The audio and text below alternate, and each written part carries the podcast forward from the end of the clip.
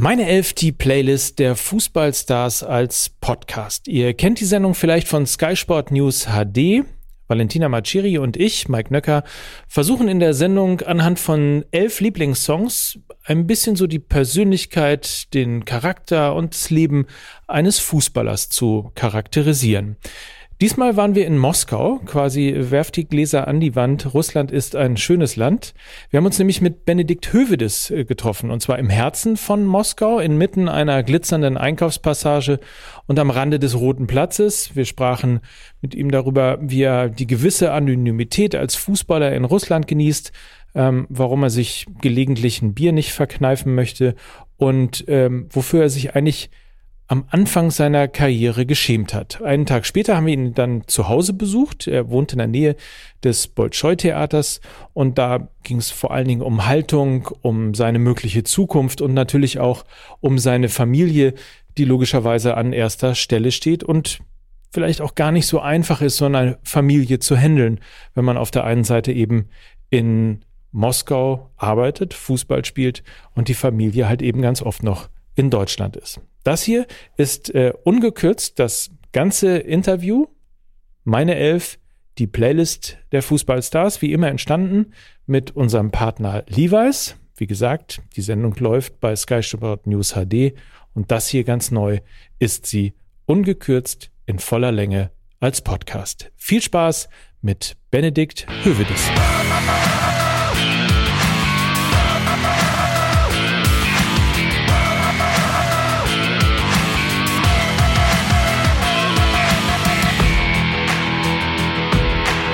Werft die Gläser an die Wand. Russland ist ein schönes Land. Ha, ha, ha, ha, ha. Hey. Oder? Das war doch mal ein Anfang hier. Ja, ein ganz starker Anfang. Willkommen bei meine Elf, Benny Hövedes. Hi. Wir sind äh, in Moskau. Ich, ich, ehrlicherweise habe ich mir äh, sozusagen als Gag erste Frage äh, überlegt. Moskau so ein bisschen wie Gelsenkirchen, nur anders. Ja, kann man, kann man in etwa vergleichen. Natürlich überhaupt nicht. Also äh, Moskau ist riesengroß. Äh, du steckst quasi zu jeder Tages- und Nachtzeit hier im Stau. Das ist unfassbar trotz sechsspurigen äh, Straßen. Äh, hier ist super viel Trubel, super viel Hektik. Äh, wenn du in die Metro gehst, äh, da geht es auch richtig zur Sache zu Stoßzeiten. Also ich glaube, das ist das komplette Gegenteil von, von Gelsenkirchen, auch wenn du in Moskau ziemlich viele Grünflächen finden wirst. Ähm, erzähl uns mal ganz äh, kurz, bevor wir das starten, wo, wo sind wir genau hier?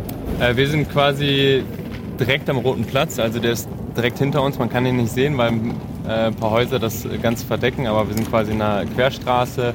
Äh, sehr touristisch hier das Ganze. Äh, da vorne sind auch Einkaufsstraßen, also wir sind genau im Zentrum von Moskau gerade. Und ein bisschen auch, man sieht schon deshalb nichts, weil hier ein bisschen Glitzer, Glitzer. Ja, also das lieben die Russen äh, tatsächlich oder speziell in Moskau ist es mir so aufgefallen. Äh, ganz viele Straßen sind äh, beleuchtet äh, den ganzen Tag oder das ganze Jahr auch. Äh, ich glaube, damit man auch den Winter, der doch sehr, sehr kalt und sehr, sehr hart ist, so ein bisschen freundlicher gestaltet. The X6 Intro. Aber ganz kurz über The XX vielleicht. Ähm, eine, also ich bin sehr dankbar, dass du sie in der Playlist hast, weil Freut ich bin mich. ein großer XX-Fan. Freut mich. Tolle Band. Großartige Band. Also durch die Klänge, durch die, durch die Musik, die die einfach machen, ähm, finde ich, kann man immer gut hören, wenn man abschalten möchte. Eigentlich ganz egal, in welcher Stimmungs äh, Stimmungslage man sich befindet. Irgendwie, man kann immer The XX hören. Ähnliches gilt für Bob Marley, finde ich.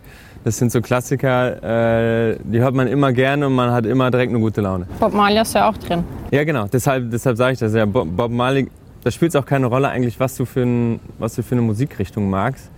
Äh, Bob Marley kannst du immer bringen. Egal, ob man Rockmusik hört, ob, äh, egal, ob du Elektromusik hörst oder Schlager oder keine Ahnung. Bob Marley mag jeder. Und Bob Marley ist auch wirklich so ein Typ, der immer für gute Laune sorgt. Und äh, das ist natürlich auch immer ein Klassiker so in ähm, Fußballerkreisen, irgendwie, wenn du im, im, Fitnessraum bist oder so, man schmeißt immer irgendwann äh, zu einer gewissen Zeit Bob Marley rein.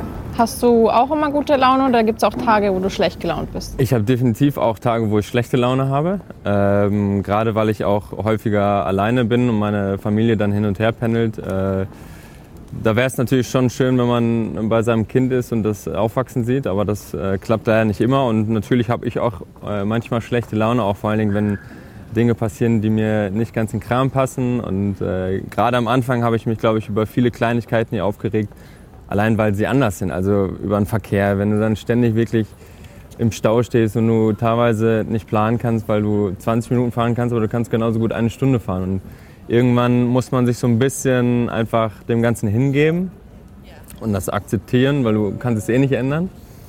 Äh, und dann, und dann geht es eigentlich ganz gut. Macht Russland äh, gelassener oder, oder, oder ist man mehr unter Strom? Ich sage, am Anfang hat mich das ein bisschen gestresst. Mittlerweile komme ich damit äh, gut zurecht und mittlerweile, also entspannen tut mich das Ganze nicht, aber ich komme einfach, ähm, glaube ich, mit einer sehr entspannten Haltung dadurch, glaube ich. Ja. Erzähl uns mal ein bisschen aus deinem Leben, weil es ja tatsächlich dann doch man taucht ja doch in eine andere Welt äh, hier ein. Man ja. äh, kann nicht lesen, was an den Straßenschildern ja. und ähnlichem steht. Ähm, teilweise tun sich die Russen schwer mit Englisch und, ja, und all total. diesen Dingen. Also es ist ja ganz anders, als irgendwo in Europa zu wechseln. Also ich nehme mal an, dass es leichter war, nach Turin äh, zu gehen, als jetzt hier nach Moskau Auf zu gehen. Auf jeden Fall. Also gerade ähm, es ist unheimlich ähm, ja, unterschiedlich, wenn man sieht, dass unterschiedliche Kulturen aufeinandertreffen. Das ist am Anfang befremdlich, wenn man gerade vom Flughafen auch hierher fährt und man sieht nur noch Plattenbau links und rechts und das sieht dann für das europäische Auge auch noch ein bisschen runtergekommen aus. Aber ähm, ich glaube, das liegt ja immer nur im Auge des Betrachters, weil wir es aus Europa nicht anders kennen. Und ähm, ich glaube, dass Moskau und auch Russland einen total großen Charme besitzt dass man das aber, glaube ich, als Europäer nicht sofort erkennt, weil es einfach anders ist. Ne? Also gerade wenn, ich komme ja auch vom Land und da ist halt viel Grün, viele Ackerfelder und äh, dann kommst du hier in die Großstadt und es sind auf einmal drumherum nur noch Plattenbauten und dann ist es erstmal ein bisschen befremdlich, aber ähm, mir ist die Stadt schon ziemlich ans Herz gewachsen, weil sie einfach unheimlich viel bietet. Man kann hier 24 Stunden, sieben Tage die Woche alles machen, egal was du willst. Ich glaube, selbst Friseure haben hier bis 3 Uhr nachts auf. Äh, ich weiß zwar nicht wofür und wer da hingeht, aber es ist so. Du hast dir gerade gesagt, du brauchst keinen mehr. Ich brauche keinen mehr, die Zeit ist vorbei. Mache ich selber. Ähm, also alle Geschäfte haben hier super lange auf, auch Einkaufsläden. Ich sage ja, ich weiß nicht, wer da hingeht, aber äh, es bestünde zumindest die Möglichkeit, äh, ich war hier im letzten Jahr mit meiner Schwester, weil auf, auf ihren Wunsch hin beim, beim Ballett, weil sie unbedingt das sehen wollte, oh. äh, das russische Ballett. Das haben wir uns angeguckt. Also es gibt super viel aufregende Dinge. Ähm, ja, oder zum Beispiel auch ein gutes, ein gutes Beispiel äh, im Winter im Gorky Park werden die ganzen äh, Wege, die dort sind, alle auf Eis gelegt und dann wird Schlittschuh gefahren. Oh, also was mega cool ist. Dann wird überall drumherum beleuchtet und dann hast du äh, Essensbuden, wo du dann irgendwie äh, was trinken kannst und essen kannst und es wird Feuer gemacht und so. Also es, hat schon echt einen schönen Charme hier. Gibt es einen, gibt's einen Lieblingsplatz, den du hast? Ähm, speziell nicht. Gorky Park ist auch sehr touristisch, aber ist halt auch wirklich sehr, sehr schön. Ähm, Gerade im Sommer hast du halt deine Beachvolleyballfelder und Beachsoccerfelder. Du kannst auf den, auf den Grünanlagen chillen und einen Kaffee trinken. Im, äh, Im Winter kannst du halt Schlittschuh fahren, was auch wirklich cool ist. Äh, ansonsten gibt es viele Restaurants und Cafés, die, die ich gerne mag hier, äh, die auch veganes Essen anbieten für mich ähm, wo, ich dann, wo ich dann gerne bin. Ähm, aber so einen speziellen Lieblingsort, würde ich sagen, habe ich jetzt nicht. Wir werden ja gleich nochmal äh, Zeit haben, über Haltung zu reden, über äh, veganes Essen zu reden, über deine Familie, deine Herkunft, mhm. all diese Themen äh, zu reden. Eine äh, Nachfrage noch zum Thema Russland, weil man die deutsche Perspektive auf Russland ist ja tatsächlich immer eher kritisch, weil man ja. sehr stark auch das Politische logischerweise ja. auch sieht. Und ich du hast es gerade so ein bisschen beschrieben. Und dann kommt man hierher. Und mhm. irgendwie ist dann alles anders. Also so ging es mir auch, als ich am Flughafen mhm. ankam und dachte irgendwie, keine Ahnung, das ist irgendwie einladend. Also ich glaube, dass, dass gerade Europäer natürlich ein gewisses Vorurteil Russland gegenüber haben aufgrund der politischen Lage. Und ich glaube, dass viele Sachen halt auch einfach nicht im Einklang mit dem deutschen Grundgesetz sind. Und deshalb ist es für uns halt auch ein bisschen befremdlich. Und gerade dieser Blick, der auch über die Medien transportiert wird, der auch äh, häufig kritisch angehaucht ist, ähm, lassen, glaube ich, Leute ungern manchmal nach, nach Moskau blicken. Aber wenn man dann tatsächlich mal hier ist und auch mit den Leuten ins Gespräch kommt, merkt man ja erstmal, dass äh, die Politik jetzt nicht das Leben hier in Moskau bestimmt und, und gerade auch nicht die Leute bestimmt. Sondern ähm, auch wenn die Russen häufig eher grummelig rüberkommen auf den ersten Blick, ähnlich wie die Deutschen, haben sie doch ein sehr, sehr warmes Herz. Und wenn man mit den Leuten ins Gespräch kommt, dann sind sie wirklich sehr warmherzig und sehr nett und sehr freundlich und ähm, hilfsbereit auch. Ähm, und ich glaube, das ist manchmal ganz gut, auch so eine Lanze zu brechen, wenn man dann selber mal vor Ort ist, um so die ganzen Vorurteile auch äh, ein bisschen zu besiegen oder ja, dem Ganzen auch so ein bisschen entgegenzuwirken und sich selber einen eigenen Eindruck äh, zu verschaffen. Ich glaube, das ist ganz gut. Jamie XX featuring Romy. Loud Places. Das ist übrigens eine sehr lustige Geschichte, weil wir hier äh, gerade darüber überlegt haben, ob wir uns äh, ob vielleicht hier ein bisschen zum Affen machen. Ja, dass wir äh, gelesen haben, dass wenn man äh, nach Russland kommt, soll man die Menschen nicht anlächeln, weil sonst gilt man als bekloppt. Verrückt. Also ich mache es trotzdem. Also, weil ich eigentlich häufig gut gelaunt bin und ich denke mir immer, ähm, ja, keine Ahnung, was man selber auf andere Leute projiziert, das kommt dann auch irgendwie äh, wieder zurück. Und ich hoffe immer, dass die Leute dann auch zurücklächeln und dann doch irgendwie das Positive am Tag sehen. Ähm, ich würde sagen, dass viele Leute irritiert sind, wenn ich äh, sie anlächle und äh, auch nicht ganz wissen, warum macht er das jetzt. Aber ich habe jetzt noch nicht gehört, dass man das nicht machen darf. Also was anderes, zum Beispiel, man darf Leuten hier ähm, nicht in der Türzage die Hand geben, das weiß ich. Ah, warum? Das bringt Unglück. Echt? Ja. Und alle Leute, wenn ich dann in der Türzage stehe, dann schubsen mich immer alle entweder nach vorne oder nach hinten und geben mir dann die Hand, weil ich das ständig wieder vergesse. Äh, aber das zum Beispiel hier wirklich nicht gern gesehen. Oder pfeifen darfst du auch, glaube ich, nicht. Eine Frau hinterher pfeifen zum Beispiel. nein, überhaupt pfeifen. Also nicht einer Frau hinterher pfeifen, insgesamt nicht pfeifen. Also abergläubisch ist der, der Russe dann auf jeden Fall auch. Ja, also das Gefühl habe ich auf jeden Fall. Also ähm, ich meine, Trainer sind es ja häufig sowieso, wenn irgendwas gut klappt und man erfolgreich ist, dann wird alles auf jeden Fall genauso gemacht. Und hier äh, speziell. Aber ich sage ja gerade so, äh, Hand geben in der Türzage oder ich glaube auch Pfeifen geht halt einfach gar nicht hier. Und äh, dich hat aber, äh, was, das, was das Thema Anlächeln angeht, äh, noch niemand für verrückt gehalten. Hat schon jemand- mir hat noch niemand Schläge angedreht, äh, angedroht, das, das auf gar keinen Fall. hat schon jemand zurückgelächelt? Ja, doch. Also Ja? Äh, dann kommt das eher von Frauen, habe ich das Gefühl, weil Männer sind total irritiert. Ja. Ähm, aber ähm, doch, man bekommt hin und wieder dann schon ein Lächeln zurück. Das ist ein bisschen witzig, ne? Irgendwie, man hat immer so das Gefühl, das kommt vielleicht auch daher, dass es hier so kalt ist, denke ich manchmal. Also, dass die Leute sowieso, das ist ja schon, ich meine, ich komme aus Hamburg, da ist es schon anstrengend. Ähm, insbesondere dann so ab Oktober, weil die Leute halt irgendwie so sehr mit sich und im Kampf gegen die Kälte beschäftigt sind. Es kann auf jeden Fall gut sein. Der Sommer ist zwar wirklich schön und vor allen Dingen, wenn alles grün ist und die Cafés draußen ihre Plätze aufbauen, dann ist es wirklich super einladend und super schön. Im Winter allerdings, und da würde ich äh, auf jeden Fall Oktober, November, Dezember, Januar, Februar und auch März dazu zählen, ist es hier saukalt. Äh, zum Glück haben wir ab Mitte Dezember Urlaub und kommen auch erst Anfang März wieder zurück. Januar, Februar sind wir dann im Trainingslager. Meistens in Katar oder Marbella oder so. Also in der Sonne, da ist es echt ganz gut, aber in der Zeit ist es super kalt. Ja. Also da ist es, da hast du super viel Schnee auf den Straßen, du hast äh, super viel Matsch natürlich auch, weil äh, der ganze Schnee dann dreckig ist und ähm, es ist einfach ungemütlich. Es scheint wenig die Sonne und gerade deshalb sind auch so Kleinigkeiten äh, wie hier in der Stadt aufgebaut, damit die Leute so ein bisschen äh, die Lebensfreude nicht verlieren. Also meine Einschätzung. Ich weiß nicht, ob das so ist, aber Was heißt sehr kalt? Also in welchem Temperaturgrades? Von bis, also ich glaube, das, wir können auf jeden Fall bis minus 15, minus 20 Grad kann man hier schon mal haben. Im, Schon kalt. Ähm, aber also ich muss kurz überlegen. Ich glaube, ich habe letztes Jahr auch bei minus 11 oder minus 12 gespielt. Das war schon, das war dann schon kalt, ja. Ist ja auch gefährlich, ne? Kann auf jeden Fall gefährlich sein. Irgendwie hat man das Gefühl, die, für die ist es nichts nichts Neues irgendwie. Ne? Also irgendwie es ist ja nur eine Art und Weise, wie man sich dagegen schützt, gegen die Kälte und ja, wie man damit umgeht und das schaffen sie ganz gut. Foo Fighters. Everlong. Ist das, ist das Jugend oder? oder? Das ist auf jeden Fall ähm, Teil meiner Jugend, ja. Also ich habe früher sehr viel Rockmusik gehört und Indie-Musik gehört. Ähm, war auch bei Rock am Ring 2007, glaube ich, war das. Ähm, wo ich die Beatsteaks auch das erste Mal gehört habe und ähm, ja, hat großartige Jugendzeit gehabt. Ähm, bin häufig zu Foo Fighters auch abgegangen, in der Menge gepokt und äh, das war wirklich, ist eine, sind schöne Erinnerungen. Erzähl uns ein bisschen aus der Zeit. In Haltern am See äh, groß geworden?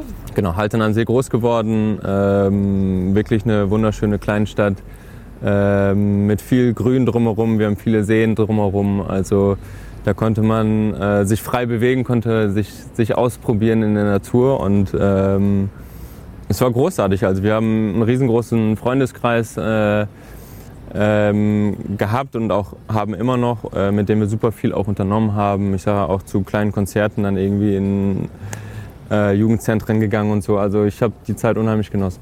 Ist ja auch, äh, ich meine, wir haben ja einen gemeinsamen Freund, der irgendwie die Fahne halt dann am See hochhält äh, und äh, tatsächlich auch versucht, Heimat immer auch A zu leben, mit Ja. vielen Freunden immer zusammen zu Ja. sein und sie auch sozusagen nach draußen, Ja. äh, in seinem Fall äh, na, nach Hamburg quasi zu tragen. Zu Recht.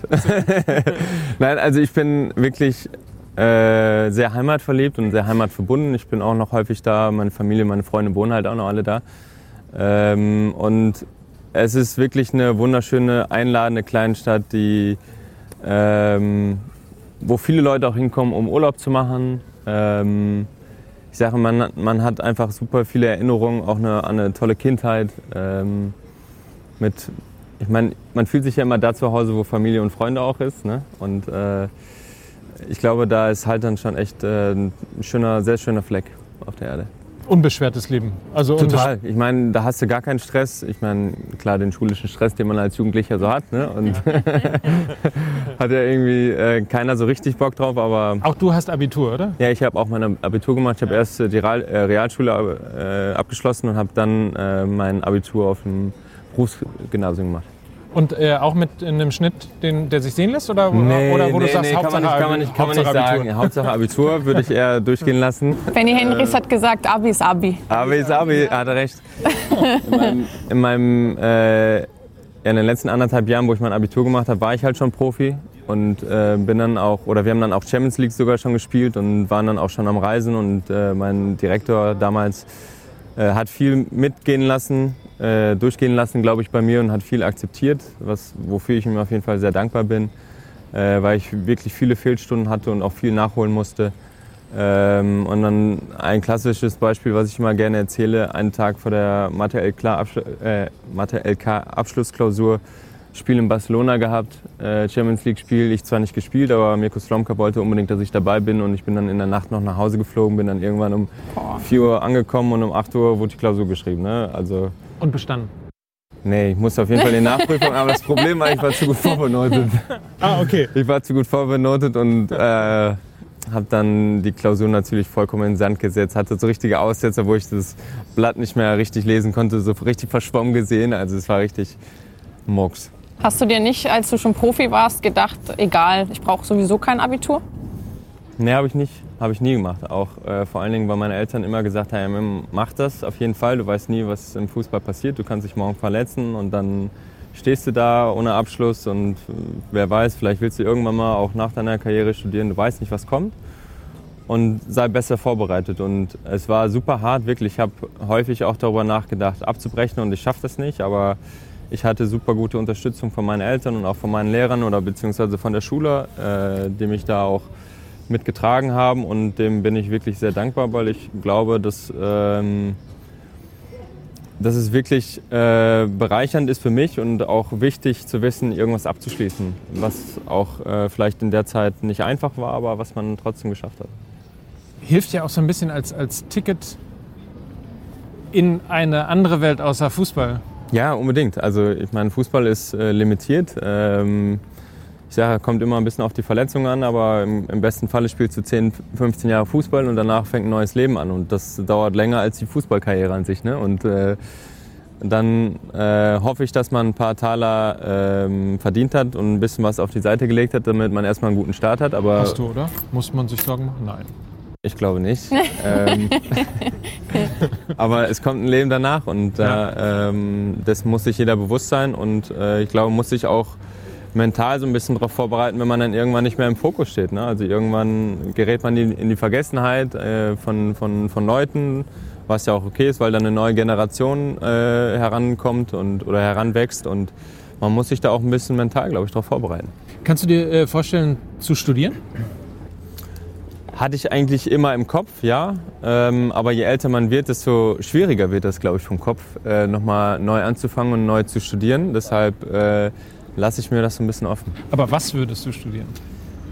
Äh, hätte es mich nach meiner oder in meiner Schulzeit gefragt, hätte ich gesagt, äh, hätte ich Sport äh, studiert, Sportmanagement, Sportbusiness, irgendwie so in die Richtung. Äh, aktuell äh, kann ich sie noch nicht mal zu beantworten. Die Frage zielte natürlich darauf ab, ob du noch andere Interessen hast aus äh, Fußball. Also ob du, keine Ahnung, dich für Kultur oder für Architektur oder für kreative Berufe oder ähnliches. Soziale und gesellschaftliche Themen wachsen mir immer mehr ans Herz. Ähm, ich sage, weil man auch gerade in einer Position ist, äh, wo es einem wirklich gut geht und, und dann auch viele Sachen um sich herum mitbekommt, wo es Leuten einfach nicht gut geht. Und da finde ich, ist es einfach auch eine Frage, dass man Leuten was vernünftig zurückgibt und sich dafür auch vernünftig engagiert. Ich bin äh, Schirmherr auch von einem äh, ambulanten Kinderhospiz zum Beispiel in meiner Heimatstadt, äh, was, ich, was ich gerne unterstütze, das Projekt, weil ich finde das eigentlich unheimlich wichtig, dass gerade ehrenamtliche Helferinnen auch in die Familien, in die betroffenen Familien gehen, nicht nur um das betroffene Kind zu unterstützen, sondern auch die Eltern zu entlasten, äh, die, die Kinder oder die, die, die Geschwisterkinder auch ein bisschen zu betreuen und denen auch Aufmerksamkeit zu schenken, weil die Aufmerksamkeit dann natürlich auch äh, auf das andere Kind geschoben wird äh, oder verlagert wird. Und ich finde das eine unheimlich wichtige Arbeit, die ich auch gerne äh, mit betreue und mit unterstütze. Und ähm, solche Sachen wachsen mir immer mehr ins Herz. Schaffen wir noch einen Song? Oder Ja, der, man muss nämlich dazu sagen, du musst deinen äh, Vermieter gerade kurz Ja, mal ich muss reinlassen. einmal kurz die Tür aufmachen. Incubus. Drive. Ja, ist auch äh, Jugendzeit auf jeden Fall. Also ich bin immer mit Fahrrad früher ähm, zur Schule gefahren und habe mir dann natürlich auch meinen äh, Discman damals mitgenommen und habe halt viel Incubus auch gehört oder Nirvana oder, oder Foo Fighters und äh, das sind immer schöne Erinnerungen. Äh, für, für alle, äh, ich sag mal, bis 25-jährigen Meinst du wie ich? Discman, genau, Dis Discman war auch ein, ein CD-Player, ein mobiler CD-Player so groß. Ja, Minidisc gab es danach auch noch. Ja. ja es ist äh, Also alles langes äh, her. Ich hatte auch einen Discman. ja. Natürlich. Ja, es war alles noch ein bisschen aufwendiger, wenn du dann die CDs bespielen musstest und von da äh, rüber kopieren musstest und ah. Das war auch die Zeit, wo man noch Mixtapes äh, machte für die Freundin und so weiter. Ne? Also wenn man, Ja, habe ich aber eher selten gemacht, muss ich sagen. wenn man jemanden beeindrucken wollte, äh, hat man eine Kassette aufgenommen. Wenn ich meine Frau beeindrucken wollte, also damals meine Freundin, heute meine Frau, ähm, habe ich sie nach Hause gefahren mit dem Fahrrad immer. Weil meine Mutter immer gesagt hat, du musst, äh, du kannst sie nicht alleine nach Hause fahren lassen. Also es war, ich meine, in Haltern passiert, glaube ich, wenig auf den Straßen, aber meine Mama hat immer gesagt, du fährst jetzt nach Hause. Und dann habe ich äh, meine damalige Freundin, jetzt meine Frau, auch immer schön mit dem Fahrrad nach Hause gefahren und bin wieder alleine nach Hause gefahren. Also deine Jugendliebe ist deine heutige Frau. Ja. Wie habt ihr euch kennengelernt? Äh, mehr oder wenig, weniger klassisch durch die Schule. Also sie ist zwar damals zum Gymnasium gegangen, ich bin zur Realschule gegangen, aber wir waren halt, das ist ein großes ähm, Gebäude, was sich dann auch irgendwie in, der, in den Pausen dann immer so vermischt und äh, wir hatten auch einen ähnlichen Freundeskreis oder zumindest Überschneidungen und äh, haben uns dadurch so ein bisschen kennengelernt und äh, auch wenn ich es am Anfang immer äh, er nicht wollte, glaube ich, äh, hat sie mich so ein bisschen davon überzeugt. Es war, es war auf jeden Fall, äh, es war die Sache wert. Wie er nicht wollte. Ja, ich irgendwie ähm, hat mein Bruder damals immer äh, gesagt, nee, das ist nichts und da lässt du mal besser die Finger von und ist doch noch nicht so weit und so und irgendwie äh, habe ich die Meinung dann auch erstmal übernommen, aber irgendwie setze ich ja dann doch die Liebe durch und äh, das Gefühl durch. Ne? Und äh, meine Frau war auch sehr hartnäckig, ich sage ja, und es war auf jeden Fall äh, gut, dass sie, dass sie so hartnäckig war und äh, ja, sind immer noch glücklich verheiratet, haben einen kleinen Sohn jetzt mittlerweile und Und wir sind schon wieder bei dem Punkt Heimatverbundenheit. Ja. Ne? Und, und vor allen Dingen ja nicht nur Heimatverbundenheit, sondern ja auch eine äh, ganz offensichtlich sehr tiefe und auch sehr äh, lange Verbundenheit. Also Ja. ihr kennt euch aus der Schulzeit. Genau, also sie war 15, ich war 16. Ähm, sind schon ja, fast unsere, die Hälfte unseres Lebens dann auch zusammen.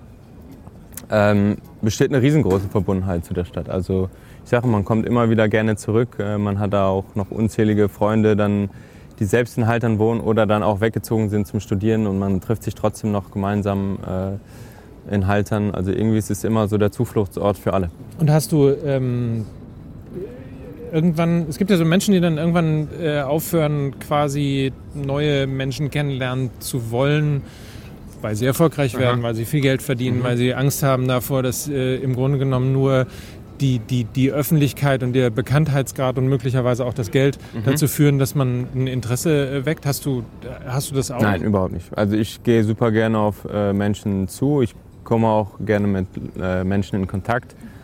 Ähm, ich war zum Beispiel mal, äh, als ich gerade 21 war, war ich in einem Hostel in, in Kopenhagen. Ähm, als ich so ein bisschen, wir sind gerade U21 Europameister geworden und ich hatte irgendwie das Gefühl, ich muss mal raus aus der ganzen Welt, dass alle Leute irgendwas für mich organisieren, Berater und äh, mein Englisch war damals auch noch nicht so überragend gut und irgendwie hatte ich das Gefühl, ich muss mal irgendwie alleine los und ich muss äh, alleine klarkommen und das war irgendwie, ähm, damals bin ich ins, ins Hostel nach Kopenhagen gegangen und habe mir dann ein Zimmer geteilt mit acht Leuten und äh, es wusste keiner, wer ich bin, glücklicherweise. Und habe halt einfach so mein Ding gemacht, aber das war gut, um mit Leuten in Kontakt zu kommen und einfach so auch die Sprachbarrieren mal ein bisschen über Bord zu werfen und einfach mal ins kalte Wasser zu springen und das äh, habe ich mir bis heute eigentlich beibehalten, dass ich immer offen auf Leute zugehe, dass ich, äh, dass man unvoreingenommen versucht, äh, auf Leute zuzugehen, weil ich glaube, das ist auch immer ganz wichtig, äh, dass man nicht mit den größten Vorurteilen immer in Gespräche reingeht. So, jetzt wollen wir mal ausprobieren. Tatsächlich. Äh, Gesangsqualitäten? Äh. ge- also entweder Gesangsqualitäten, du hast den Song ja selber schon mal performt. Ja, super. Quasi. Super geil. Wir könnten aber auch mal auf. Ich mache mal ein bisschen lauter und dann gucken wir mal, wie so hier die Straße, wie Russland auf diesen Song reagiert. Bob Marley. Three Little Birds. So ein Song ist, der eigentlich den Menschen ein Lächeln ins Ja. Gesicht zaubert. Hier jetzt nicht so. Ja, ist auch, naja, ich wollte gerade sagen, ist noch früh, aber das stimmt ja auch nicht. Wir haben mittlerweile fast 1 Uhr, also mittlerweile müssten eigentlich alle wach sein nach dem zweiten, dritten Kaffee. Ähm, ich weiß nicht, eigentlich scheint auch heute die Sonne, also es gibt genügend äh, Gründe heute mal äh, mit dem Lachen durch die Straßen zu laufen, aber das mögen die hier nicht immer. Du musstest den Song äh, selber mal performen, ne? Ja, ich habe das ähm, bei meiner Aufnahme quasi äh, bei Juventus Turin habe ich den Song gesungen. Ich habe mir vorher überlegt, ich habe ja 16 Jahre sowas nie machen müssen, weil ich immer auf Schalke gespielt habe und dann bin ich zu Juventus gekommen und dann musste ich irgendeinen Song performen. Und ich habe mir überlegt, okay, was singe ich, was singe ich? Äh, textsicher bin ich jetzt nicht überall. Helene Fischer willst du auf gar keinen Fall singen. Äh, Bob Marley geht immer. Und dann habe ich den Song performt, aber äh, ich glaube auch ziemlich durchwachsen. ich habe es überlebt. Aber was, be was bedeutet der Song für dich? Ach, äh, pure Lebensfreude irgendwie. Also irgendwie, wenn man den Song hört, dann fühlt man sich so zurückversetzt äh, irgendwie an, an den Strand und Palmen und das äh, Meer rauscht so ein bisschen und man hat einen Cocktail in der Hand und genießt und genießt das Leben, ja. Also so wie in Moskau quasi. Ungefähr. Kann man vergleichen. Wieso hat man hier, ein, du darfst doch gar keinen Cocktail in der Hand haben, oder? In Moskau, Sportler? Ich, ich darf alles. Ja? Äh, Ich glaube, ich habe irgendwo, ich weiß gar nicht, wer es war. Ich glaube, Dennis Erdmann hat das gesehen. Ich habe das bei Sky auf der Timeline gesehen. Ich lasse mir äh, das Bier in meiner Hand nicht verbieten. Ich, mein, ich sehe es ein, ein Stück weit genauso. Also ich bin, äh, ich bin ja immer noch Mensch und klar, ich bin auch vom Beruf Fußballer, aber das äh, heißt ja nicht, dass ich mal ein Bier trinken darf oder ein Alkohol, äh, also ein, Cocktailglas oder so in der Hand haben kann. Und da man hier in Moskau sich wirklich sehr, sehr frei bewegen kann, äh, als Fußballer, hat man auch nicht die äh, Sorge, dass irgendeinem auf die Finger guckt und das im nächsten Moment direkt postet. Deshalb ist das sehr, sehr ähm, entspannt gerade für mich hier. Du bist ja wahrscheinlich so ein bisschen so auf dem Schützenfest groß geworden, oder? So halt dann. Ich, also es gibt viel Schützenvereine natürlich in, in Haltern. Äh, es war nie mein Milieu, also ich konnte damit nie so richtig viel anfangen. Ähm, aber ein paar Freunde waren auch da auf den, auf den, auf den Schützenvereinen vertreten und dann hast du natürlich viel Schlagermusik immer gehört. Ich dachte, wir können uns jetzt sozusagen. Ich, ich war ja mal Kinderschützenkönig. Ja, guck mal. Habe ich, hab ich nie gemacht und nie geschafft. Ja, das ist ungefähr das Einzige, was ich äh, zumindest mal mit glänzenden Pokalen oder Ähnlichem mal äh, in meinem Leben gewonnen habe. Da bist du schon ein bisschen besser ausgestattet. Ähm, ja, habe ich, also Pokale. Obwohl ja. du bei Schalke gespielt hast. Ich habe immer den DFB-Pokal damals gewonnen, Supercup auch. Äh, aber Titel richtig habe ich erst eingefahren, äh, nachdem ich Schalke verlassen habe. Also äh, danach fing es hauptsächlich an. Das war aber nicht der Grund. Nein, das war nicht der Grund. Äh, Gründe gab es andere, aber danach habe ich zumindest in Italien zwei Titel eingefahren, hier in Russland auch zwei Titel eingefahren. Also die letzten zwei Jahre sind sportlich so ordentlich äh, ja, so gut gelaufen. Welche Gründe, wenn ich fragen darf? Auf Schalke. Also, Gründe gibt es immer im Fußball. Ähm, Und darüber lässt sich auch streiten, ob die gerecht waren oder nicht. Ähm, muss ich auch nicht weiter ausführen. Was ich, glaube ich, immer nur bemängelt habe, war die Art und Weise, wie mit mir umgegangen äh, wurde. Ähm, das fand ich absolut nicht korrekt und das habe ich auch so kundgetan. Ich sage, sportliche Gründe kann es immer geben und darüber kann man auch immer vernünftig diskutieren, aber ich glaube, wie es dann auch so nach außen getragen wurde und auch mir gegenüber kommuniziert wurde, war, glaube ich, absolut nicht angebracht. Es ist ja äh, Wahnsinn tatsächlich, wie, wie oft sich Menschen schwer tun mit, jetzt mal ganz allgemein, also lassen wir Schalke und deine Erfahrungen da mal äh, beiseite, um da jetzt auch möglicherweise nicht tiefer reinzugehen, aber mhm dass sich Menschen so schwer tun, einfach so offen Dinge zu kommunizieren, die möglicherweise ein bisschen ungequem sind, ein bisschen eckig, aber.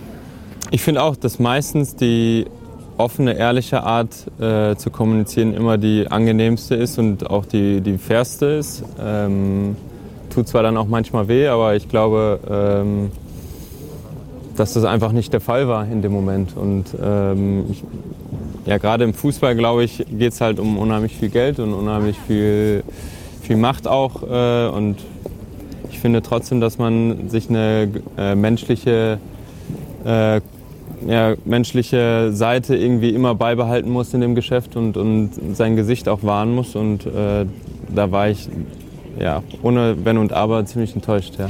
Ist Menschlichkeit eine Komponente, die im Fußball manchmal fehlt? Ja, aber ist natürlich verständlich. Ich sage, es geht auch um viel Geld und jeder ist dann natürlich auf seinen, äh, auf seinen eigenen Nutzen bedacht und versucht das Maximale für sich rauszuholen und, und versucht auch äh, ja, sein Gesicht zu wahren in der Öffentlichkeit und dafür wird natürlich hart gekämpft und auch manchmal auch äh, unter der Gürtellinie.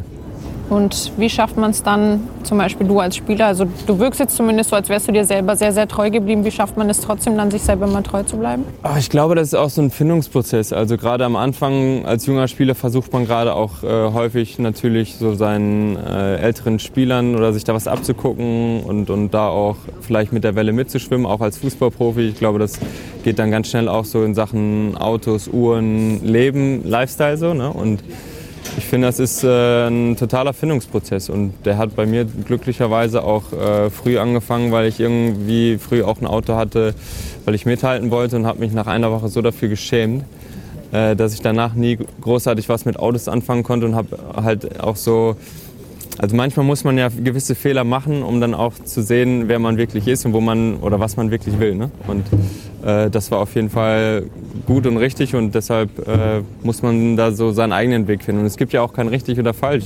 Es gibt andere Interessen und es gibt andere Charaktere und jeder muss da seinen eigenen Weg finden. Und heißt das, dass Luxus so gar nicht dein Ding ist?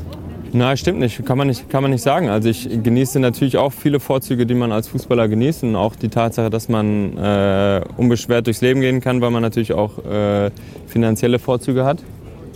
Aber Luxus ist mir absolut nicht wichtig. Also Luxus bedeutet nicht für mich, dass ein Mensch besser oder schlechter ist, also vom Charakter. Also zum Beispiel. Ne? Also das merkt man ja auch häufig genug, auch hier in Russland, äh, dass Geld eine große Rolle spielt. Aber mir ist Geld absolut nicht wichtig. Marken sind mir nicht wichtig. Ähm, für mich kommt es auf den Menschen drauf an und äh, so wie man, ich sehe es immer so, wie man selber behandelt werden möchte, so muss man auch andere Menschen behandeln. Und da spielt es absolut keine Rolle, wo man herkommt, wer man ist, äh, welchen kulturellen Hintergrund man hat, ob man Geld hat oder nicht, das spielt absolut keine Rolle. Ich weiß nicht, ob man dann schon wieder bei, bei Herkunft ist. Also wenn man, wenn man sozusagen bodenständig aufgewachsen ist und auch das Gefühl hat, dahin zu gehören. Mhm dass man eigentlich auch nichts braucht, was mögliche Dinge sozusagen, du brauchst ja nichts zu kompensieren. Äh, nein, muss ich nicht. Aber auch da, ich sage, man probiert sich gerne mal aus und das ist ja auch gut so. Also woher will man wissen, was man mag und was man nicht mag, wenn man es nicht mal ausprobiert hat? Ne? Also jeder, der, äh, also viele Fußballer probieren sich halt gerne aus und kaufen sich Sachen, die teuer sind und möchten eine teure Uhr haben, ein teures Auto und gucken, ob denen das gefällt oder nicht. Manche erfüllt das ja auch. Also ich sage, das ist total äh, unterschiedlich. Äh, unterschiedliche Charakter möchten unterschiedliche Dinge und das ist ja auch gut so. Vielfalt ist ja wichtig in, in, äh, auf der Welt. Ne? Also es wäre ja langweilig, wenn alle gleich denken würden und alle gleich, gleiche Sachen machen. Und äh, von daher darf jeder sein Leben möchten, äh, leben, leben wie, er, wie er gerne möchte. Und äh, ich habe mein eigenes gefunden, glaube ich.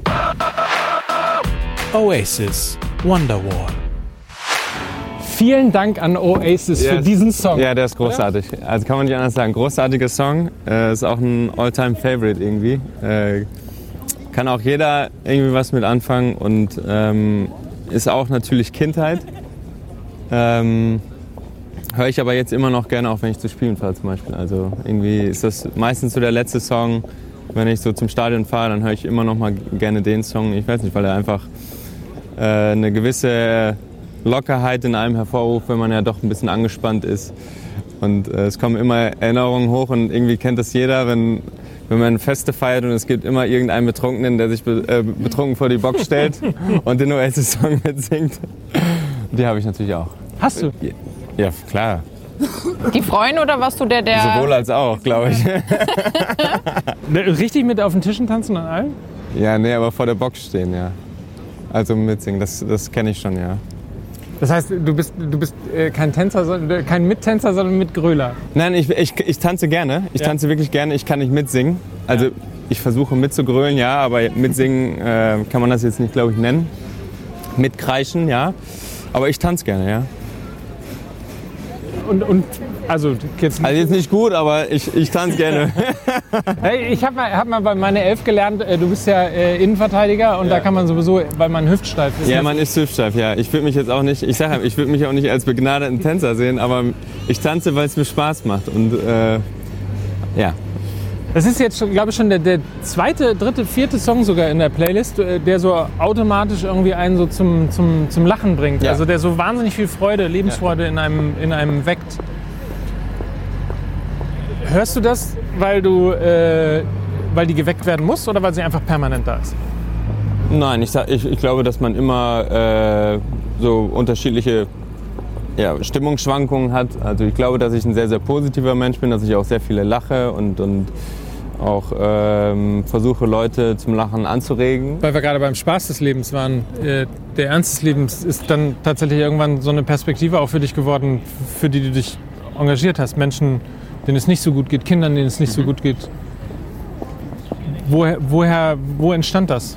Weil du sowieso schon immer jemand gewesen bist, der einfach zu schätzen gewusst hat. Ich glaube ja. Also ich habe das von Anfang an zu schätzen gewusst, dass, äh, dass ich den Beruf Fußballprofi so leben durfte. Das habe ich, glaube ich, immer zu schätzen gewusst, von Anfang an irgendwie, weil es schon, schon ein spezielles Leben ist und auch ein bisschen so, ein, so, ein, so eine Parallelwelt ist. Ne? Also man lebt ja gerade, in- wenn man in Deutschland oder auch in Italien Fußball spielt, so ein bisschen am Leben vorbei. Ne? Äh, viele kapseln sich dann immer so ein bisschen ab und, und irgendwie ähm, sorgt man ja für eine gewisse Aufmerksamkeit, weil man wöchentlich dann irgendwie auch äh, auf dem Bildschirm rumturnt oder im Stadion rumturnt und viele Leute möchten dann auch einem zujubeln oder möchten auch so ihren Gefühlen äh, mir mitteilen. Ne? Äh, aber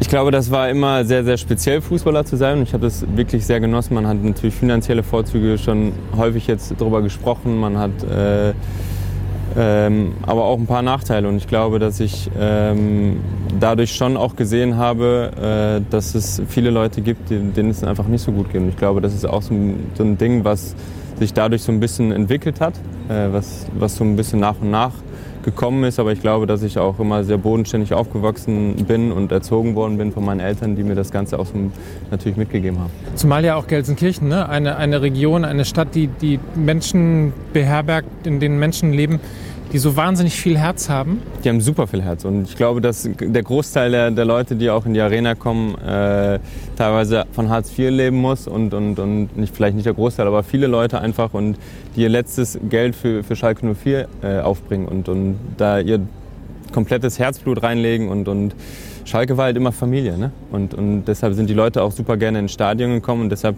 konnte man das auch super nachempfinden, wenn die Leute ihren Unmut preisgegeben haben, wenn es dann halt sportlich nicht so läuft, weil, weil natürlich alles in diesen Verein reingelegt wird und wenn dann wenig zurückkommt, dann passt irgendwie das Verhältnis nicht. Ne? Und ähm, ja, das war schon immer sehr, sehr krass auf Schalke. Wenn man das Gefühl, wenn man, also ich lebe in Hamburg und ähm, Hamburg ist eine so schöne Stadt und das blendet ja auch manchmal, ähm, wenn man dann hört, dass es anderen Menschen schlechter geht und so weiter, dann äh, weiß man das, aber man sieht es halt nicht, weil der Jungfernstieg ist schön und da, wo wir wohnen, auch.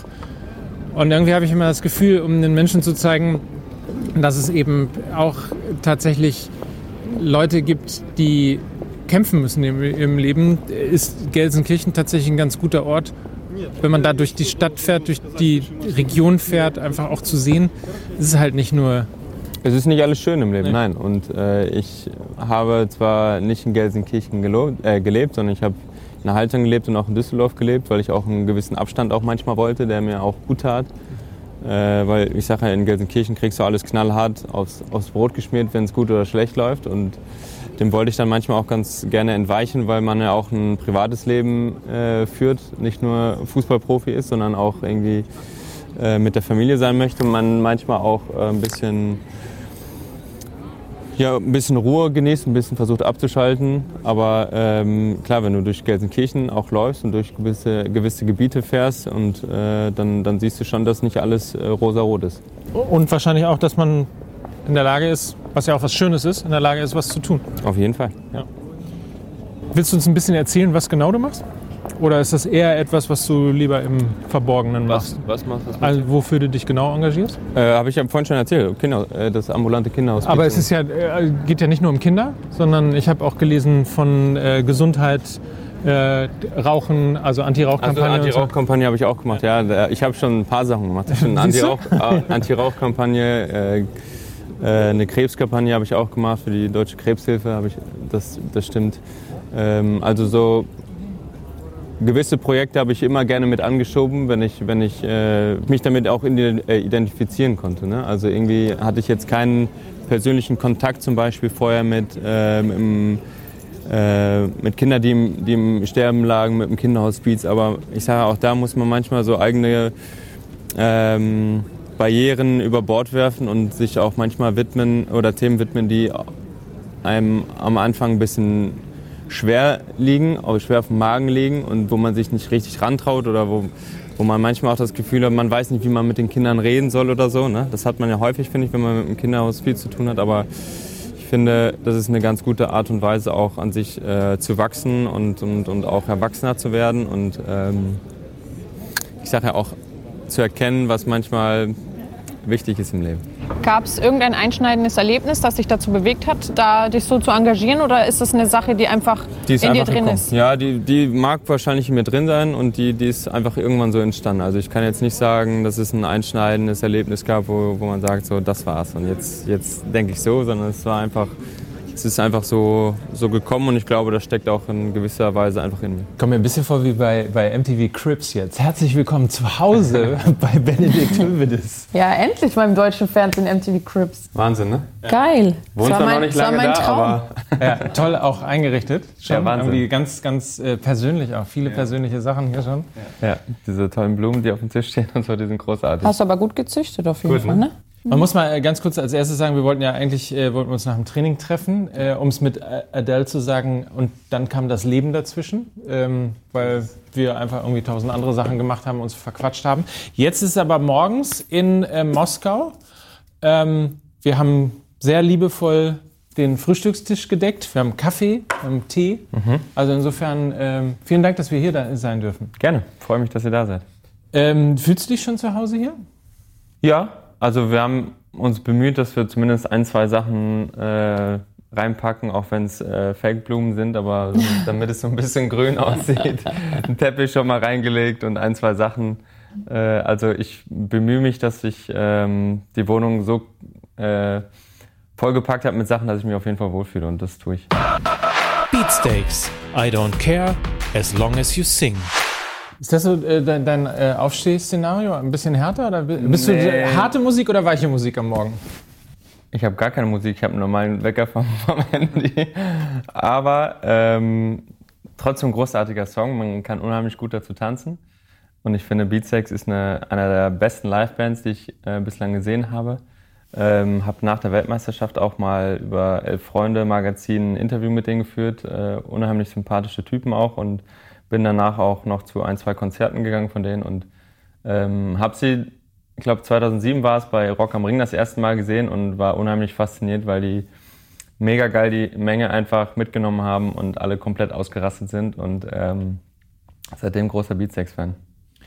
Ich, muss mal checken, nichts von dem, was hier, also man muss dazu sagen, es ist natürlich jetzt hier kein opulentes Frühstück, äh, aber nichts von dem würdest du hier essen, richtig? Nee, also ich kann es auf jeden Fall essen, aber ich möchte es nicht essen. Ich darf aber ein bisschen. Du kannst, du kannst dich vollkommen ja, austoben. Zumindest so ein, so ein, äh, so ein ganz, ganz bisschen. habe nämlich tatsächlich auch noch gar nicht gefrühstückt. Ähm, du ernährst dich komplett vegan. Mittlerweile schon und ich würde sagen, seit, äh, seit meiner Zeit in Juventus habe ich irgendwann, äh, irgendwann damit angefangen, weil ich nur noch muskuläre Verletzungen hatte und man sich ja dann auch so ein bisschen hinterfragt, was kann ich besser machen, woran kann es liegen und äh, kommt da unmittelbar auch an ähm, das Thema der Ernährung und an die vegane Ernährung, weil unheimlich viele Entzündungen halt hervorgerufen werden, auch durch äh, rotes Fleisch oder durch Milch und so weiter. Und äh, habe das dann peu à peu umgestellt und bin damit auch super gefahren. Habe da super Erfahrungen mitgemacht.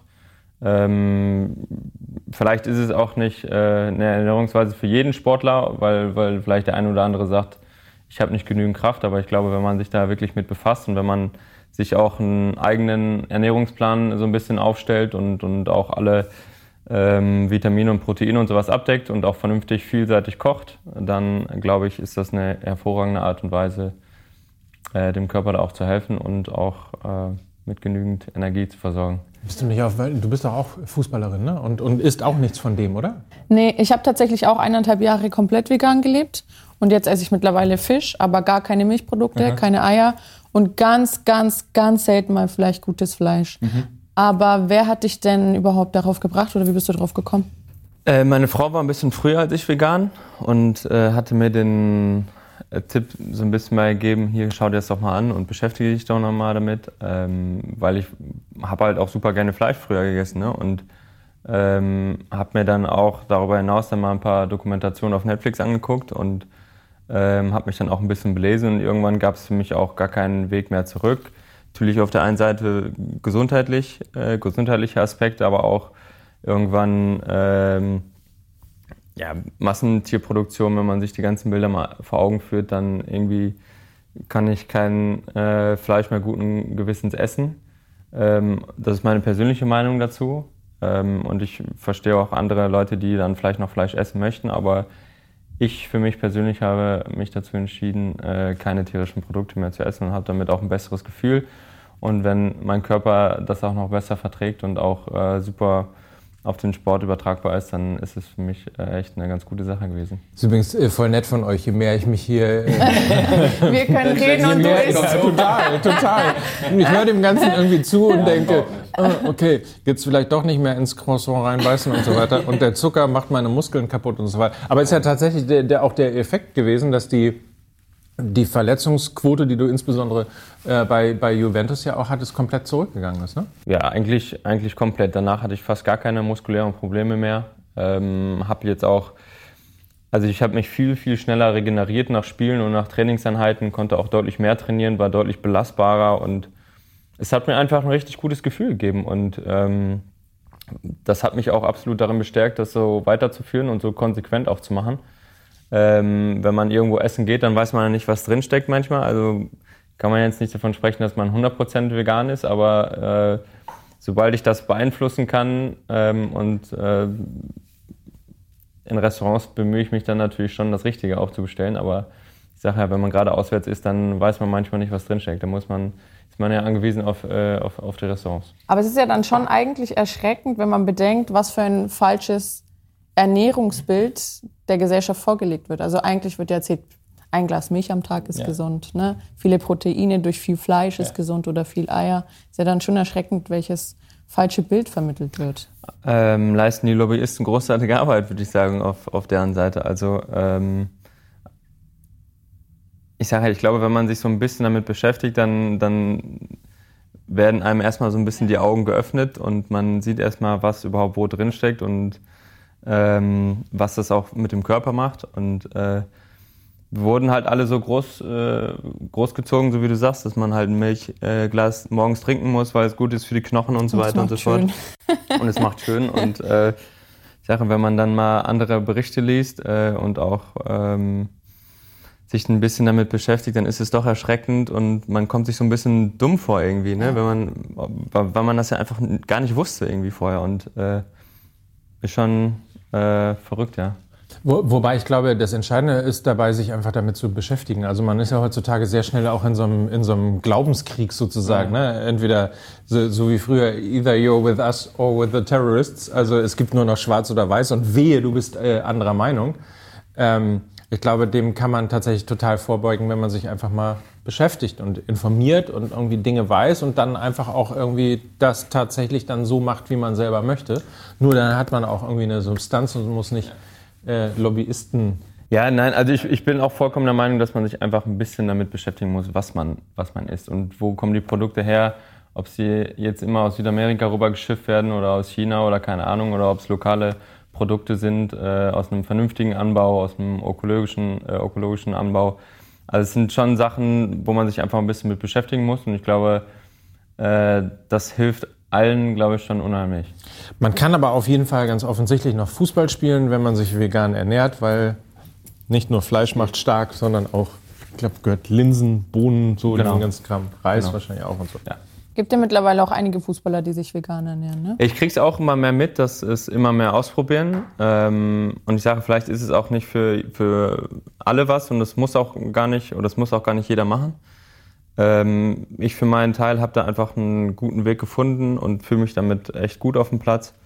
Ähm, und führe das deshalb auch unheimlich gerne so weiter. Und äh, wenn ich damit andere auch äh, animieren kann, sich darüber Gedanken zu machen, cool. Wenn nicht, dann auf jeden Fall jedem das seine.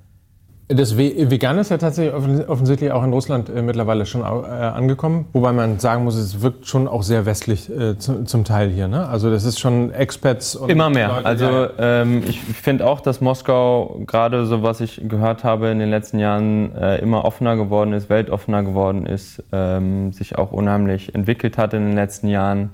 Hier ist unheimlich viel passiert, natürlich auch durch die Weltmeisterschaft nochmal ähm, wurde die Stadt nochmal ordentlich bearbeitet und ein bisschen aufgehübscht. Äh, also da hat sich schon insgesamt viel getan. Veganismus ist hier noch nicht richtig angekommen, aber äh, es gibt für mich auf jeden Fall genügend äh, Restaurants, weil es halt eine riesengroße Stadt ist. Also da findest du alles. Ne? Ja. Ähm, also da, für mich gibt es auf jeden Fall genügend Angebote, dass ich auch essen gehen kann und selber kochen. Gut, das kann ich sowieso und mache gerne.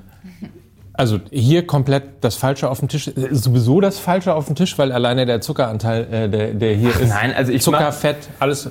Wobei ein Croissant echt ganz lecker ist. Aber da, äh ich mache mir da auch manchmal gar nicht so große Gedanken drüber. Also wenn ich Bock habe, irgendwie auch zuckerhaltig zu essen, dann mache ich das. Also es, es darf ja nicht so sein, dass man sich die ganze Zeit nur Sachen verbietet. Also nicht, dass es für mich ein Verzicht ist, ähm, auf Fleisch oder Fisch zu verzichten. Das ist jetzt kein großes Ding mehr für mich, sondern ich mache einfach gerne aus, aus Überzeugung. Es ist jetzt nicht so, boah, ich muss darauf verzichten. Weißt du, das ist es nicht.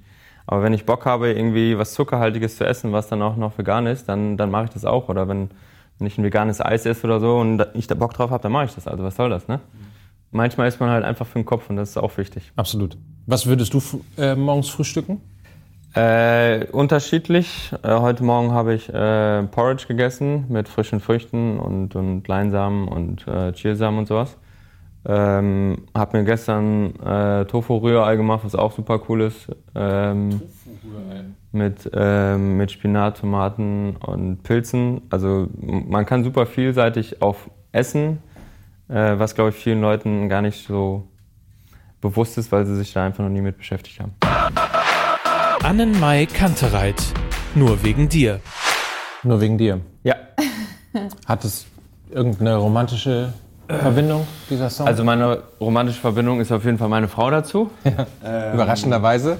Überraschenderweise. Ähm, waren im Sommerurlaub auch auf Mallorca. Äh, wir haben ja leider Gottes nicht ganz so viel äh, Zeit miteinander verbringen können, auch mit dem Kleinen. Ähm, aufgrund der aktuellen Situation halt, ähm, dass ich hier bin. Ähm, und wir haben auf jeden Fall einen richtig coolen Urlaub dort verbracht und haben das gerne im Auto gehört und zusammen gesungen. Also da geht es ja auch um Träume ja. in dem Song. Sind deine Träume alle Realität geworden? Und wenn nicht, welche Träume hast du noch? Äh, mein Traum ist auf jeden Fall zeitnah deutlich mehr Zeit für meine Familie zu haben, viel Zeit für meine Familie zu haben. Äh, mein großer Traum war es natürlich, Fußballer zu werden. Habe ich erreicht. Mein großer Traum war es auch irgendwie Weltmeister zu werden. Also habe ich auch glücklicherweise äh, geschafft. Und Warst du ein bisschen beteiligt daran quasi? ja, ein bisschen beteiligt war ich auch. ähm, und jetzt ist es bald echt an der Zeit, dass ich mich um die Familie kümmere, weil die hat äh, gerade in den letzten ein, zwei Jahren doch ziemlich darunter gelitten und ähm, der möchte ich äh, zeitnah doch ähm, mich deutlich mehr widmen. Hast, hast du das Gefühl, äh, das Thema Moskau ist endlich? Lesen wir deinen Namen irgendwann beim Deadline Day bei Sky Sport News HD? Wir haben ja extra ein gelbes Sofa hier schon mal aufgebaut. Also um, um das festzuhalten, das gelbe Sofa kommt vom Vermieter, ne? also das habe ich nicht selber eingebaut. ähm, aber wer weiß, ich könnte mir schon nochmal vorstellen, auch nochmal in Deutschland zu spielen. Ähm, ich meine, ich bin jetzt 31 äh, und würde, wie gesagt, zeitnah doch auch deutlich näher wieder an die Familie rankommen und äh, gucke jetzt erstmal, was passiert. In diesem Jahr spielen wir jetzt erstmal Champions League, was auch mega ist für uns. Wir haben eine wahnsinnig geile Gruppe erwischt. Ja.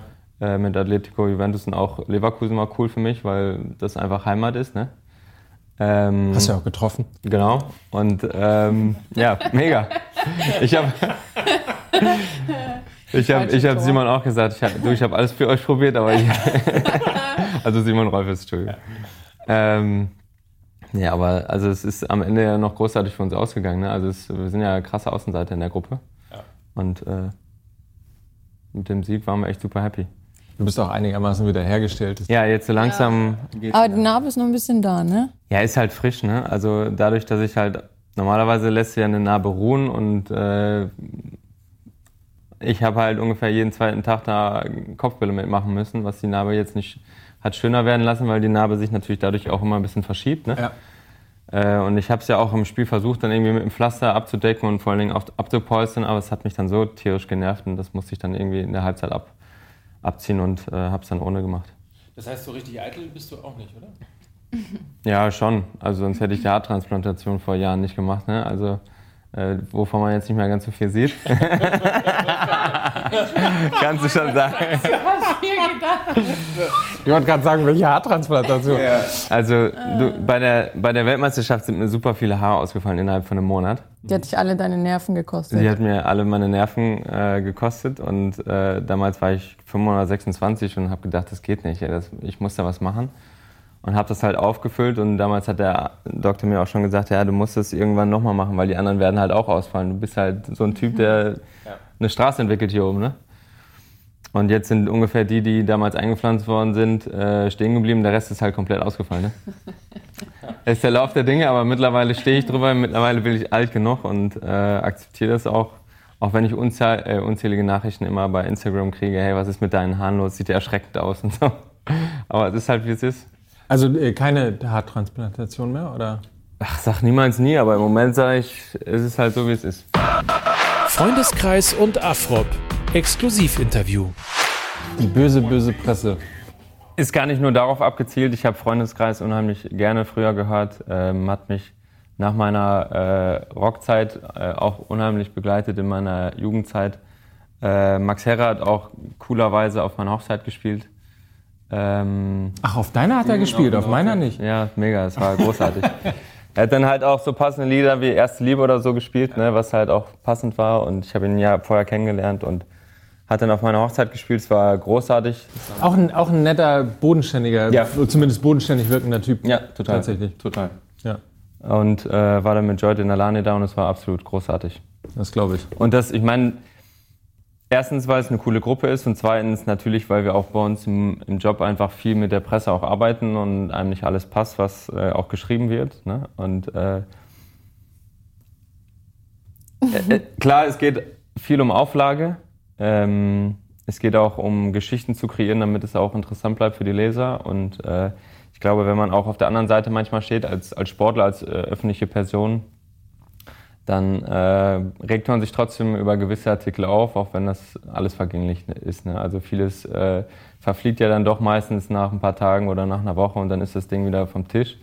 Aber selber ähm, guckt man da, glaube ich, ein bisschen mehr drauf. Das ist übrigens Regel Nummer eins, es verfliegt relativ schnell auch tatsächlich. Ja, es ist so. Ähm, aber das andere ist ja dann auch immer so ein bisschen, ich, manchmal habe ich so ein bisschen so das Gefühl, man regt sich immer dann auf, wenn einem ein Artikel nicht passt. Ja. Aber man kann ja auch nicht von der Presse oder von Journalisten erwarten, dass man immer nur das schreibt, was dem anderen dann letztlich gefällt. Weißt Eben du? drum. Also äh, man hat ja auch immer so seine eigene Brille auf ne, und sieht die ganzen Dinge ja dann doch nochmal anders. Und Reporter schreiben halt auch aus einem ganz anderen Blickwinkel und haben manchmal auch nur limitierte Informationen vielleicht. Ne? Ähm, und deshalb, glaube ich, reagiert man dann häufiger emotionaler, als es äh, vielleicht notwendig ist. Ähm, aber es wird halt über einen geschrieben und wenn da super viel Negatives drinsteht, was halt einfach nicht stimmt, dann, äh, dann ärgert einen das natürlich schon. Es liest, ja, es liest ja irgendwie keiner gerne über sich. Ich, ich, also klar, äh, trotzdem empfinde ich manchmal so ein bisschen so dieses gesamte Fußballbusiness auch als total dünnhäutig. Also ähm, mhm. insbesondere, wenn, wenn dann einfach auch mal ein bisschen härter kritisiert wird, mhm. keine Ahnung, ein Verein oder eine Vereinsführung oder eine Transferpolitik oder mhm. sonstige Sachen, dann wird schon oft immer auch so zurückgeschossen mit dem schönen Satz, ah, noch nie Fußball gespielt, mhm. aber uns, zu, uns erzählen, wie es hier laufen soll und so mhm. weiter. Also es wird auch sehr schnell ja tatsächlich auch in so eine unwissende, keine Ahnung und sonst was Geschichte abgetan. Ich glaube, es liegt einfach daran, weil man halt ziemlich viel Hintergrundwissen hat und weil man einfach weiß, wie gewisse Dinge gelaufen sind und wenn dann halt äh, eine gewisse Unwissenheit einfach äh, Artikel hergibt oder auch äh, Fragen hergibt, die schon auch provozierend sind, ich glaube, dann hast du recht, dann sind viele dünn, äh, dünnhäutig, dünnhäutig ähm, und äh, ich kenne das auch von meiner eigenen Person. Also ich habe auch manchmal gereizt reagiert auf gewisse äh, Situationen, aber es kommt auch darauf an, wann die Fragen gestellt werden. Also nach dem Spiel ist man dann so emotional aufgeladen manchmal, äh, dass man halt auch aus der Haut fährt, wenn, wenn man selber ein schlechtes Spiel gemacht hat, wenn man einen Fehler gemacht hat oder wenn man nochmal einen Ausgleichstreffer gekriegt hat oder so in den letzten Minuten, äh, hatten wir jetzt erst noch vor ein paar Tagen, dann ist man einfach emotional aufgeladen und auch ein bisschen dünnhäutig. Ne? Und dann kommen auch manchmal explosive Interviews raus. Aber ich finde, das macht auch gerade den Fußball aus, dass man auch äh, Meinungen vertritt, die, die auch, äh, die man selber empfindet und auch dafür einsetzt oder sich dafür äh, einsetzt und, und dafür einsteht und ähm, dass man nicht 0815 Interviews gibt, weil da hat doch gar keiner Bock drauf. Gibt es aber heutzutage ja zu Genüge. Viele ja. junge Spieler werden schon noch früh geschult. Du hast gesagt, du hattest zum Beispiel Gar keine Medienschule? Ich hatte gar keine Medienschule. Ähm, Habe es jetzt auch noch nicht so richtig mitbekommen, dass es irgendwie angeboten wird. Äh, vielleicht hat sich das mittlerweile geändert, ich weiß es nicht.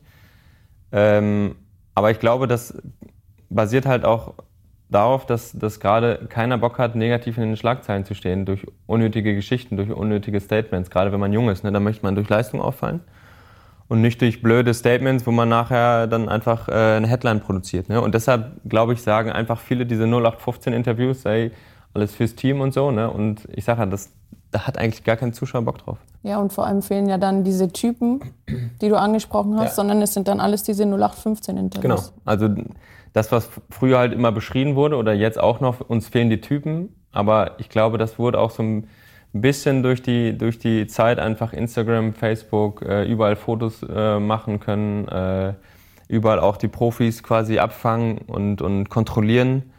Ähm, ich glaube, dadurch flacht das immer mehr ab, dass wirklich Typen dabei sind. Also man hört das ja immer wieder. Früher sind die Spieler auch einfach in die Kneipe gegangen, haben sich mal ein Bier getrunken und es hat keinen interessiert. Also die Fans haben sich dazugesetzt und haben mhm. mit angestoßen. Und heutzutage wird halt ein Foto davon gemacht, äh, überspitzt gesagt, und es wird äh, irgendeiner Zeitung zugeschoben, hier guck mal, was dein Spieler macht.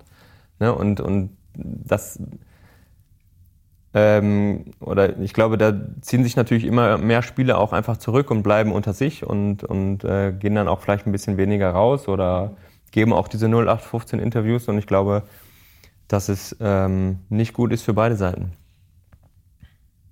Ja, verstehe ich den Punkt. Aber ist es nicht so, dass auch viele Fußballer sich mittlerweile durch Instagram extrem auch selber auf ihren Profil zur Schau stellen? Mit Total. Luxus, mit Total. Feiern, mit Party, mit Urlaub und sonstigen ja. Geschichten? Total. Ich meine, es ist ja auch eine Plattform für super viele Werbepartner. Ne? Also äh, das möchte ja im Moment äh, jeder auch sein. Ähm, nicht nur Fußballer, sondern man möchte ja auch irgendwie Influencer sein und äh, dann wird, werden ständig Stories gemacht und, und äh, Werbepartner sind natürlich äh, oder wollen natürlich auch gerne mitmachen, weil es hat natürlich eine super große Reichweite, gerade für die jüngere Generation. Ne?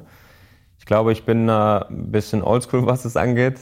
Ähm, ich bin da jetzt nicht super aktiv. Ähm, Hast aber sehr viele Follower, knapp 500.000 habe ich gesehen. Ja, aber das ist, ich glaube, für, für einen Spieler, der auch Weltmeister geworden ist und, und, und auch bei Juventus war, ist es relativ wenig. Also ähm, wenn man mal alle anderen Nationalspieler in der Zeit auch gesehen hat, die damals äh, erfolgreich waren, ich glaube, da war ich immer einer derjenigen, die wenig Aufmerksamkeit gezogen haben, aber weil ich halt auch nie drauf äh, Wert gelegt habe. Also ich habe da nie ähm, das Ganze befeuert. Ich poste eigentlich nie was von meiner Familie, weil ich denke, Familie ist Familie. Also das ist Private. Da, das geht nicht viele Leute draußen was an, auch wenn ich verstehen kann, dass viele Leute das vielleicht interessiert. Was macht er und wie lebt er und wie ist seine Familie drauf? Aber ich, ich denke, dass es äh, keinen großen ähm, Unterhaltungswert hat für, für die Medien aus meiner Sicht. Weißt du, das, das, das geht niemandem was an.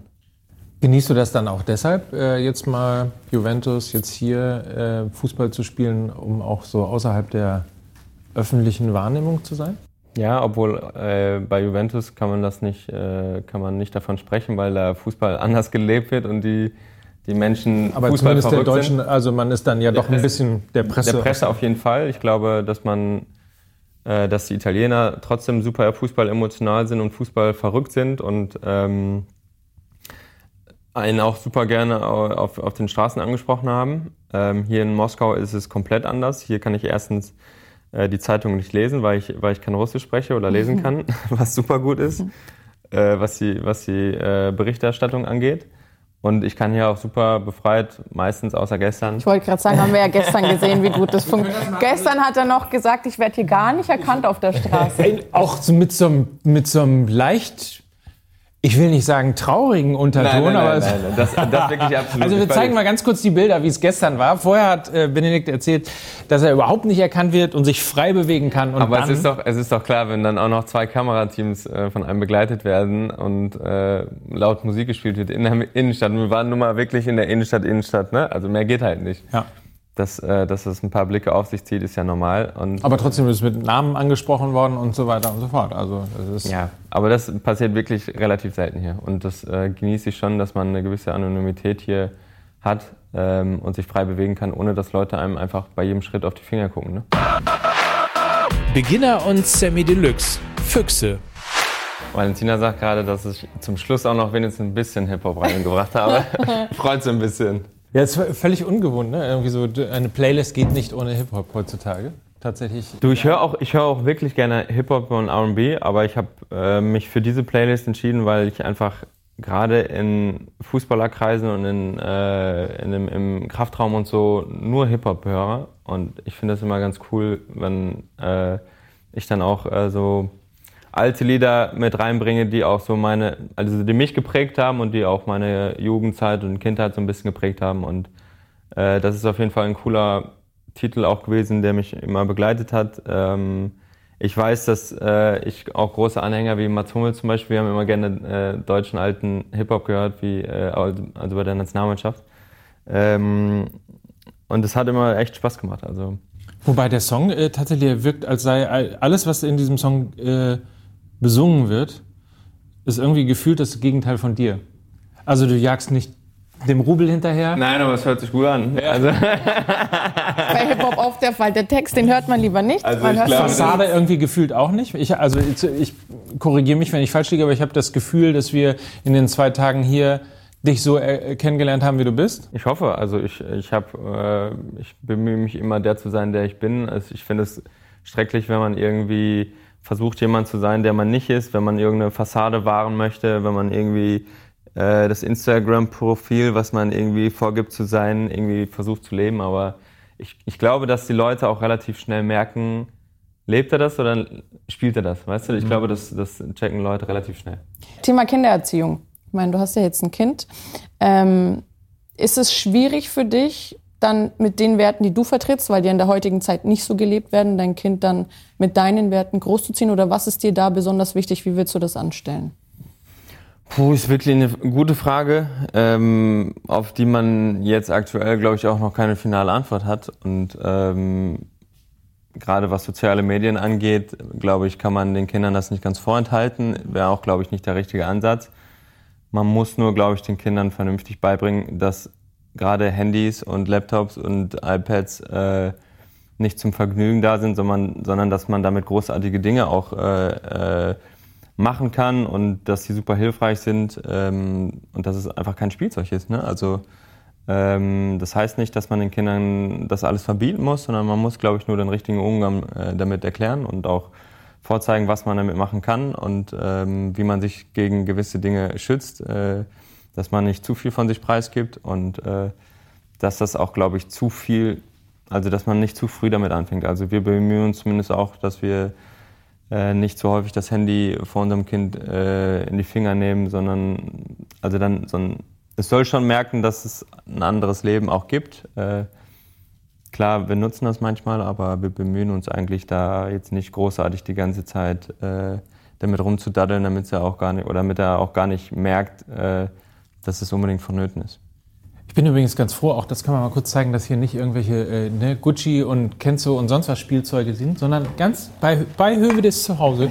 Der gute alte Ikea-Elch, auch bei dir. Ja. Viele Generationen von ich Kindern. Ich hatte den, glaube ich, auch, muss ich sagen. Ja, also die, auf ja, jeden Fall der Ikea-Elch musste Also er sein. wird im Moment mehr durch die Gegend geschoben, als dass er äh, richtig benutzt wird. ja. ja. Also alles schwerst normal. Ja. Sehr gut. Und äh, vielleicht, um das zum Abschluss auch nochmal zu zeigen, äh, du liest natürlich auch. Das ist ja, übrigens sehr schön, sehr, schön, sehr schön drapiert hier übrigens. Ne? Also ich ähm, muss festhalten, es sind nicht alle meine Zeitschriften, natürlich nicht. Nein? Nein, das ist natürlich nicht meins, aber... das ist nicht die Madame? Würde ich jetzt auch sagen. also Madame, das ist das eine, aber auch, äh, du bist offensichtlich äh, am Abenteuermensch. Ja, total. Also ich liebe es, Mountainbiken zu gehen, ich liebe es, Wandern zu gehen, ich äh, ich, äh, ich gehe gerne surfen. Ähm, also ich, ich mache gerne Abenteuer ähm, und erlebe gerne Abenteuer und ähm, bin gerne in der Wildnis, ja. Also in der Wildnis hört sich total Banane an. Es ist jetzt nicht so, als würde ich nur zelten gehen und mit meinem Jagdmesser durch die Gegend laufen. oh Mann, es hört, sich, es, es hört sich bescheuert an, aber ich bin gerne in der Natur. Okay, das, in der sich, Natur das, klingt, das an. Ne? In der Natur klingt deutlich besser auf jeden Fall. Aber in der Wildnis war auch charmant. Nein, ich, ich werde nicht in der Wildnis ausgesetzt und dann, okay, survive. Ne? Schau mal, wie du überleben kannst. Weil ich wollte gerade sagen, also Wildnis und Natur gibt es ja in, in äh, Russland tatsächlich äh, zur Genüge, ja. Zur Genüge, ne? Ja. Also um. tatsächlich. Ja, und, und äh, du bildest dich oder ihr bildet euch. Umschalten oder abschalten, die große Frage. Ja, also es kommt jetzt auch nicht von mir, es wird auch von meiner Frau mitgebracht nach der Reise, aber äh, abschalten ist auf jeden Fall äh, auch ein wichtiges Thema für mich. Ähm, ich meditiere gerne äh, um auch einfach mal einen klaren Geist zu kriegen, um auch mal in Stresssituationen äh, ruhig zu bleiben. Gerade im Fußball ist es echt wichtig. Und äh, also man, ich finde es wichtig für mich, dass ich äh, weiß, wie man mit gewissen Situationen umgeht und dass Gedanken aufkommen, äh, kommen und gehen und wie man, wie man auch äh, mit den Gedanken umgeht und ich sage halt, wie man in Stresssituationen ruhig bleibt und so weiter. Das ist wichtig für mich. Darf ich mir eine Sache wünschen? Wir sind gestern, die Bilder haben wir ja teilweise auch schon gesehen, wir sind äh, gestern Nacht noch äh, durch Moskau gefahren, haben wunderschöne Orte getroffen und eine Brücke gesehen, mhm. wo man also einen so unglaublichen Moskau-Blick hat. Mhm. Wollen wir den letzten Song nicht da machen? Ja, können wir gerne machen. Sind wir schon beim letzten angekommen? Ich glaube, wir sind beim letzten angekommen. Ja, dann lass uns das machen. Okay. Dann brechen wir hier schnell. die Zelte ab. Ja. Danke für deine Gastfreundschaft. Ja, sehr äh, gerne. Hier bei dir zu Hause sein zu dürfen. Gerne. Und ähm, wir machen jetzt sozusagen. Machen wir uns auf den Weg. Und machen uns auf den Weg. Für den letzten Song bei meiner Elf. Also ich äh, entschuldige mich für den Ton. Möglicherweise ist es ein bisschen windig, möglicherweise ist es ein bisschen laut. Äh, aber ich finde, für diesen Blick irgendwie mehr Moskau geht nur schwer, oder? Es ist auf jeden Fall ein super schöner Ort. Hier vorne haben wir noch die Christi-Löser-Kirche, die super schön ist. Zwar nicht so alt ist, wie sie aussieht, aber äh, trotzdem hat man von hier einen großartigen Blick über Moskau. Und das ist wahrscheinlich auch das, was so einen auch wirklich hier fixt. Also dich selber ja wahrscheinlich auch. Ja, also natürlich, äh, natürlich wir haben hier super viele ähm, sag ich mal, Häuser, die Moskau auch ausmachen. Dadurch, äh, dazu gehört die Kirche, dazu gehört Moskau City mit den ganzen Hochhäusern, dazu gehören die Seven Sisters, die äh, in, in Stalingrad-Zeiten aufgebaut worden sind und natürlich der Kreml, den jeder kennt. Äh, aus den TV-Bildern und äh, das macht besonders, äh, oder das macht Moskau tatsächlich auch sehr besonders, ja. Und, und da wir ja auch eingesperrte Oppositionelle hier nirgendwo gesehen haben, Haben wir nicht, nein. oder? Bislang nicht. Scherz beiseite sollte man natürlich eigentlich nicht drüber scherzen, aber das muss man natürlich trotzdem. Ich meine, da hinten ist der Kreml. Ja. Äh, Putin fährt jeden Tag nicht weit von hier äh, tatsächlich jeden Morgen rein und auch wieder raus. Äh, das sollte natürlich nicht unerwähnt bleiben, dass das natürlich politisch aus unseren, unserem Wertesystem letztlich immer noch ein bisschen fragwürdig ist, was hier passiert. Nein, natürlich nicht. Also Moskau oder Russland ist natürlich gerade in den letzten Jahren schon weltoffener geworden, aber viele Sachen, die hier passieren, sind definitiv nicht mit den, ähm, im Einklang mit dem deutschen Grundgesetz zu bringen und deshalb äh, muss man da auch gewisse Dinge skeptisch äh, beurteilen oder betrachten. Ähm, aber das habe ich ja auch gestern schon gesagt.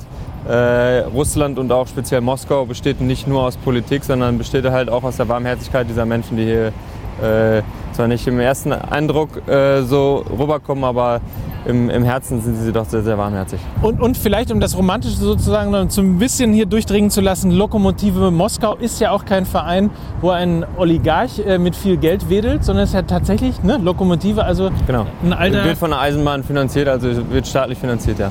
Sehr gut. Also insofern bleibt uns äh, nur noch den letzten Song hier zu spielen, oder? Vielen Dank für alles. Finde ich auch. Schön, dass ihr da wart. Whitest Boy Alive. Burning.